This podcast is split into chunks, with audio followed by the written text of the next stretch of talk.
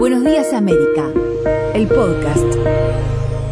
Recibimos nuevamente, es un placer siempre charlar con el licenciado en economía. A mí me gusta decir economista, me da como, me, me gusta más, no sé.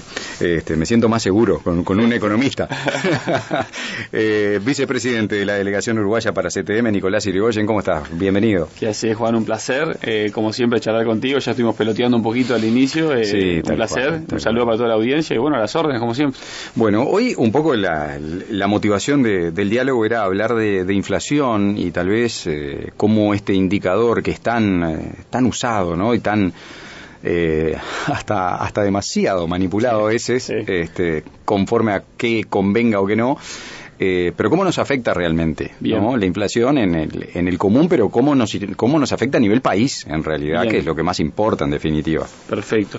A ver, eh, organizándonos, inflación, aumento sostenido y generalizado de los precios de los bienes y los servicios de la economía, está en, en- en una economía, la que quieras estudiar, en un periodo de tiempo.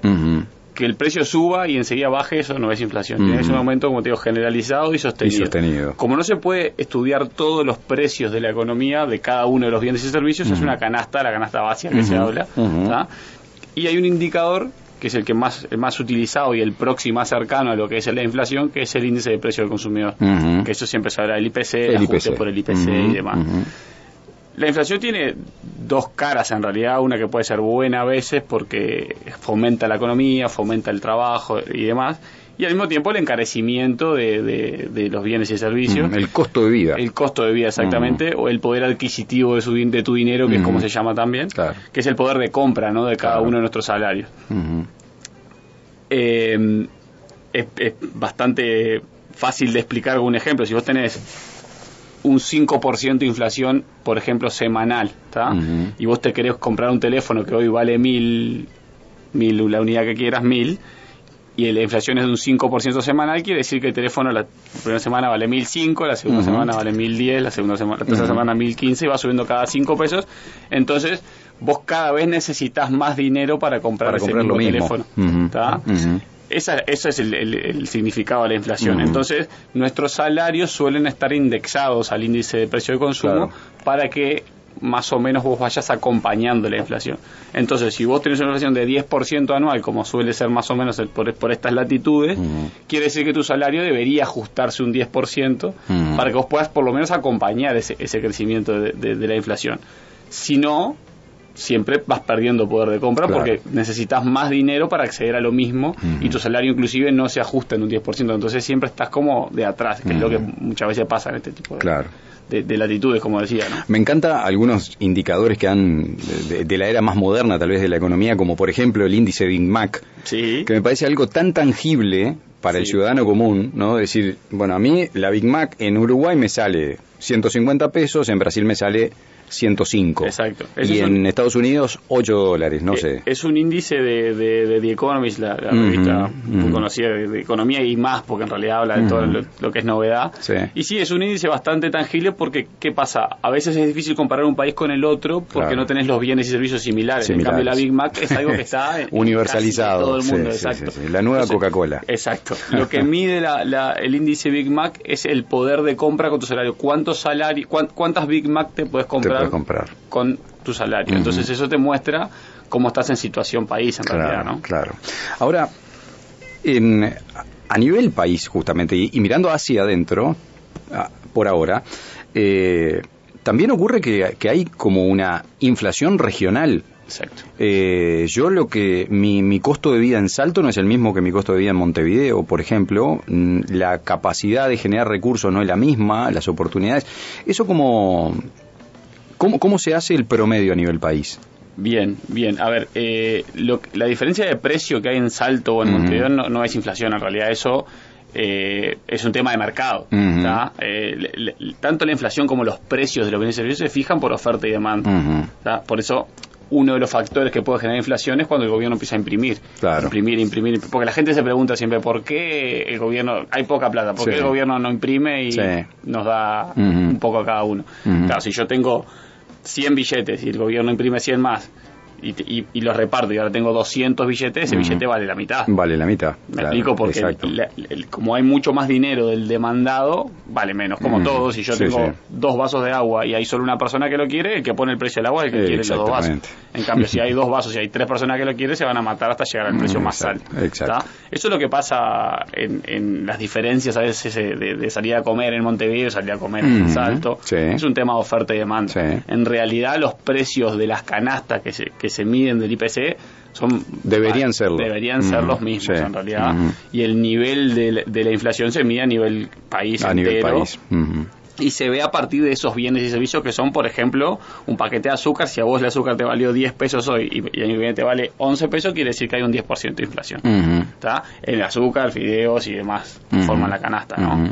O sea, va, va, va un poco por ahí, o sea, pero bajándole un poco a tierra es simplemente cómo aumenta esos precios y vos cómo perdés poder de compra frente a los mismos bienes que antes podías comprar, claro. que ahora ya no podés. Claro.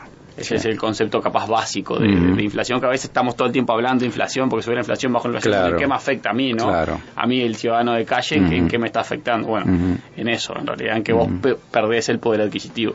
Más, a- más allá de, de la salud financiera de sus pobladores, el país como tal, ¿por qué necesita, eh, a los ojos de los organismos internacionales, una inflación sostenida o controlada? Y bueno, te da estabilidad, te da estabilidad. Y es mentira a veces que se dice en Europa no hay inflación. Sí, sí hay una, una- una inflación de un 2% fijada en los países europeos, por Ujú, ejemplo.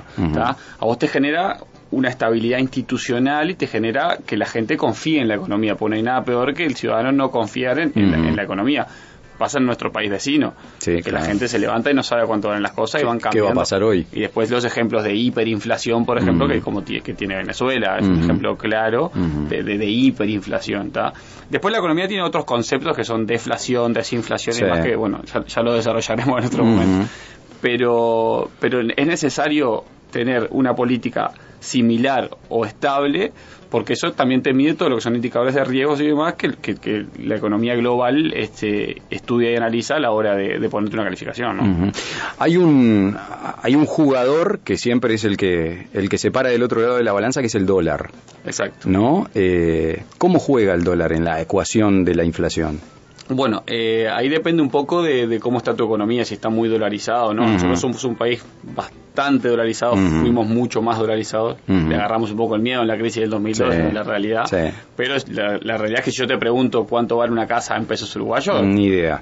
en dólares lo sabes, Sí. un auto, lo- claro. Exacto. Entonces, no tiene una injerencia quizás eh, directa porque porque el precio del dólar también lo marca oferta y demanda y, y aparte todo lo que es este decisiones que, que toma Estados Unidos en realidad que es el emisor del es el emisor de la moneda pero sí lo que lo que tiene el dólar es que es una moneda mucho más estable que la del peso uruguayo entonces Claro. a veces eh, el uruguayo se, se, se, se tienta a ahorrar en dólares para mitigar un poco, sí, quizás esos efectos de la inflación. Porque si yo guardo mil pesos hoy en, en mi bolsillo, y como te digo, Claro. o en, en el colchón de, la- de mi casa, o inclusive en el banco, en, una- en un plazo que no me esté pagando absolutamente nada, Claro. esos mil pesos valen 10% menos dentro de un año con un 10% de inflación. ¿tá? En cambio, el dólar no está atado a la inflación en el Uruguay. Exacto. Sí a todas las decisiones políticas y demás y decisiones monetarias que tome Estados Unidos como, como emisor en sí, ¿no? Pero es una moneda bastante más estable. Después, el valor del... De, a ver, no es que el dólar vale tanto en pesos, es cuántos dólares podés comprar vos según cuán valuado o devaluada la moneda uruguaya. El claro. dólar vale un dólar, un Claro. dólar vale un dólar. Seguro, sí, ¿Me sí. explico? No, O sea- nos vamos de vuelta al índice Big Mac, ¿no? exacto, O sea, exacto. ¿Cuántos dólares me puedo comprar hoy? Un dólar, un dólar vale Claro. un dólar y según cómo esté la moneda uruguaya de fuerte o de débil, es la cantidad de dólares que vos te puedes comprar con esa moneda uruguaya. Claro, totalmente. Estaba mirando ayer en el, a ver si lo encuentro, sí, eh, en el diario El País salía justamente eh, en el suplemento de Economía y Mercado que la Fed eh, reprime las preocupaciones por la inflación, ¿no? La economía está en plena transición, afirman desde el Banco Central estadounidense, que es justamente, ¿no? Un- una especie de la meca de- de la economía para aquellos que estamos dolarizados. Exacto, ¿no? exacto. Sí, bueno, eh, es el- en realidad Estados Unidos hoy para nosotros es el país que más tenemos que mirar, Que mirar, porque no estamos usando Claro. la moneda china, ni estamos usando euros, y, etcétera. Entonces, nosotros hoy dependemos mucho de, de- de cómo actúa Estados Unidos. Aparte Ujú. también digo, hay un tema de tasas de interés. Cuando Estados Unidos baja las tasas de interés a los países emergentes, eso nos sirve porque en- ¿qué hace, qué hace un inversor? Ve que Estados Unidos, que es un lugar seguro para invertir, tiene tasa de interés muy baja, entonces dice, bueno, yo hoy, ya que la tasa está tan baja, prefiero un poquito más de riesgo. Entonces se dan Claro. vuelta, miran Uruguay, miran países estables y dicen, bueno, voy a ir a un país emergente pero estable, que tiene una tasa de interés mejor, entonces llevo mis capitales hacia, hacia ese tipo de países. Nosotros en realidad siempre tenemos que estar mirando qué pasa con Estados Unidos porque realmente repercute en, en los capitales que entran o se van de nuestro país. Porque cuando Estados Unidos sube un poco las tasas, esos inversores que tienen el dinero en Uruguay o en ot- otros países eh, en crecimiento, tienden a volver. Es lo que se llama fuga de capitales siempre en Exacto. economía. Entonces tienden a volver a Estados Unidos para generar una estabilidad también. O si no, lo que hacen es algo que ya sería para ot- otra situación también, pero hay- se llama car- carrión de moneda. Lo que hacen es, se, se, se apalancan en Estados Unidos, toman préstamos en Estados Unidos, cuando Estados Unidos tiene tasas bajas, y se vienen a los países emergentes con ese dinero y lo invierten acá, entonces Claro. generan una rentabilidad distinta. Pero está, eso ya es más complejo quizás de, de- de explicarlo. Sí, pero forma parte del engranaje en definitiva. Exacto, en realidad, digo, al final del día lo que hablamos, creo que la primera vez la economía suele, es todo, ¿no? Es todo. Absolutamente Claro. todo tiene un Claro. indicador económico para, para entender y estudiar. Entonces, siempre lo- lo- los economistas lo que hacemos es, es usar el concepto de ceteris paribus, que es si todo lo demás se mantiene constante y muevo este indicador, pasa esto.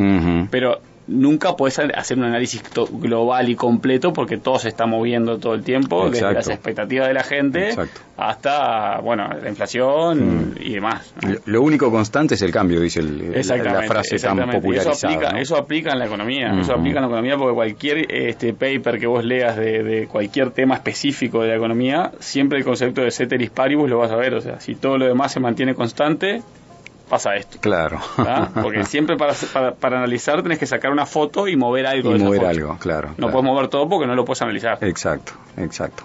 Ahora, eh, Nicolás, estaba pensando, ¿no? Justamente en, en esto que vos, eh, en, el, en el cuentito que ibas desarrollando, justamente cómo a veces nuestra subjetividad, nuestras ideologías, eh, nos mm, generan un bloqueo o, a- o al menos una, un punto de vista cerrado o hermético, de decir, bueno, no, pero eh, que Estados Unidos esto, más allá de ideologías, nosotros estamos dentro de este sistema en un sistema dolarizado. Entonces, va a ser siempre eh, determinante lo que ocurra en, en Estados Unidos. Me guste o no me guste, esté de acuerdo, estoy en contra de Trump, de Obama Sí. eh, o de Biden. eh, Sí, sí, va más allá de la... va de- mucho más mucho allá. más allá de la ideología. Eh, somos una economía dolarizada por necesidad, Exacto. porque somos un, un país productor, entonces nuestros productores eh, venden y reciben pagos en, En dólares. extranjera, que suele ser dólares. Exportación e importación Eh, exacto. eh, al Eh, 100%, exacto. No hay otra moneda. Nosotros no podemos depender 100% de nuestro dinero porque nuestro dinero no existe Exacto, en el mundo. exacto. Preguntás por el peso uruguayo en una casa de cambio en Estados Unidos no la van a tener. O sea, es, un- claro, es, un- es una moneda que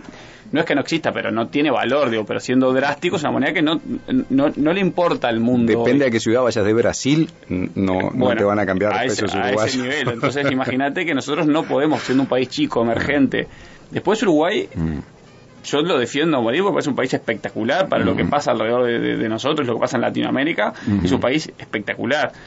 Pero no tenemos el peso y el poder como para que nuestro dinero valga algo para decir, bueno, mañana no dependemos de ninguna moneda extranjera. No va a pasar y digo, si alguno tiene la esperanza, lamento decir que no, no, no, no, no, no puede pasar porque dependemos de una moneda fuerte. Y nosotros nuestra relación con Estados Unidos es esa, es esa y la vamos a seguir teniendo y, y la dolarización de la economía puede ir bajando, puede ir cambiando, puede empezar a pasar que mañana el precio de un auto esté en pesos, Claro. que cambie un poco eso, pero necesariamente el uruguayo, si bien tuvo el susto de la crisis del 2002, Mm. sigue siendo un defensor del dólar, sigue ahorrando Sí. en dólares, sigue Claro. guardándose poquito que puede a veces en dólares. Entonces, En, en, en, en la, en la visión de un, de un economista, eh, ¿esa es una buena, una buena estrategia? O sea, Ahorrar- si, si yo te lo pregunto así. ahorrar así. en dólares Sí. sería Hoy, como están las cosas en este escenario, digo, teniendo en cuenta lo que acabamos de decir, todo cambia y todo es muy volátil. Ajá. eh, pero si yo hoy tengo que ahorrar, ¿ahorro en dólares? Yo no soy mucho de dar este tipo de consejos porque después Mm. no, quiero que me vayan a la puerta de mi casa, ¿no? Pero la realidad es que depende mucho de tu, de tu, de tu plan. Si vos tenés una capacidad de ahorro, Claro. depende también de tu plan, de tu estrategia y de qué estás proyectando vos con tu ahorro. Porque lo- te lo pregunto, ¿sabes por qué? Porque es como el tema del colchón bank, Sí. es como una, una, una vieja receta. Exacto. Y como todas viejas recetas, muchas veces siguen funcionando y muchas veces caen. A ver, hoy, hoy el sistema financiero nos ofrece muchas herramientas para, para ahorrar, que Claro. no son solamente los plazos fijos este, en, en los bancos.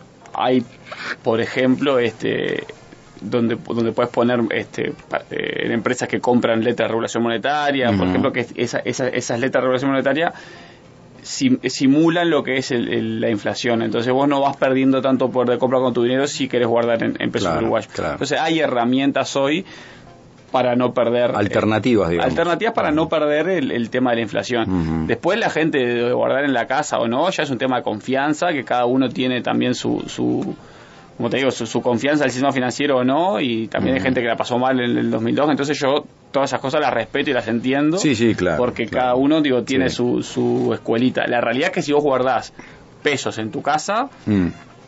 Vas a perder por inflación. Sin duda. Porque ese peso cada vez vale menos. Vale Eso menos, es así. sí, sí, sí. Y después, como te digo, vos decís, bueno, pero mi confianza vale 10% por año, listo, perfecto. Yo Bárbaro. prefiero tenerla en mi casa Claro. porque 10% por año para mí no es una, una gran cosa. Listo, perfecto. Después, el dólar, digo, tiene un riesgo muy chico, es mucho más riesgoso guardar en pesos uruguayos por la volatilidad del peso. Claro. Pero es cierto que tu vida, tu vida transcurre en pesos En uruguayos. pesos. Entonces depende mucho, como te digo, de tu estrategia de ahorro, para qué estás ahorrando, cuál es el objetivo. Y ahí un poquito analizarlo, pero bueno, a la orden para el que quiera venir a plantearme su, su- su situación y bueno, y evaluarla en conjunto. Eh, Nicolás, para, para el cierre, eh, en, la- en las anteriores intervenciones eh, tú decías que, bueno, eh, de acuerdo a cómo en esos momentos, en, es- en esa foto que sacábamos en cada una de, de tus visitas a la radio, veías que si esto se seguía así, la evolución de la vacunación, etcétera, etcétera, el sector turístico y el resto de la economía fin de año, a fin de este 2021, tendería a tener un, un resultado mucho Una más mejora. positivo, en un Exacto. escenario mucho más positivo que este en el que estamos.